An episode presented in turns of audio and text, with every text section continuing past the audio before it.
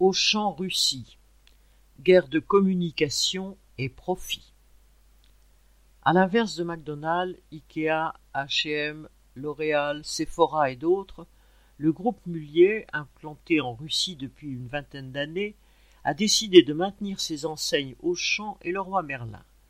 Les premiers invoquent des questions d'éthique et de morale pour se retirer, les seconds le bien des salariés pour rester. Mais si les positions sont différentes, la même logique motive les décisions des actionnaires la défense des intérêts et des profits de chaque groupe à l'échelle mondiale. Ce n'est pourtant pas par son éthique et sa morale que H&M s'est fait remarquer lorsqu'un atelier de confection textile s'est effondré comme un château de cartes le 24 avril 2013 au Bangladesh, causant la mort de 1127 des 3600 ouvrières et ouvriers de l'usine Rana Plaza.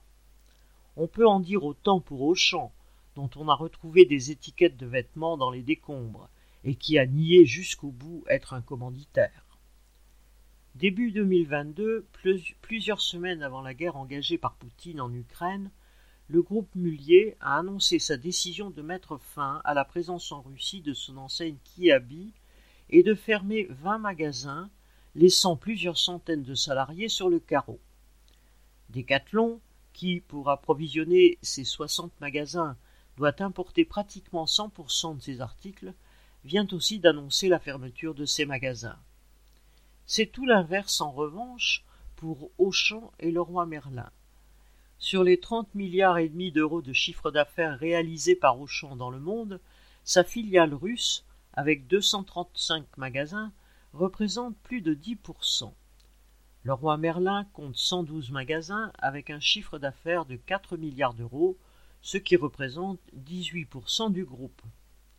Le PDG d'Auchan a pu déclarer au premier jour de la guerre que toutes ses pensées allaient aux salariés des magasins du groupe en Ukraine, mais ses regards sont surtout dirigés sur les profits accumulés par le groupe en Russie et partout ailleurs. Guerre ou pas, les veulent continuer de caracoler dans le classement de tête des familles les plus fortunées de France. Philippe Logier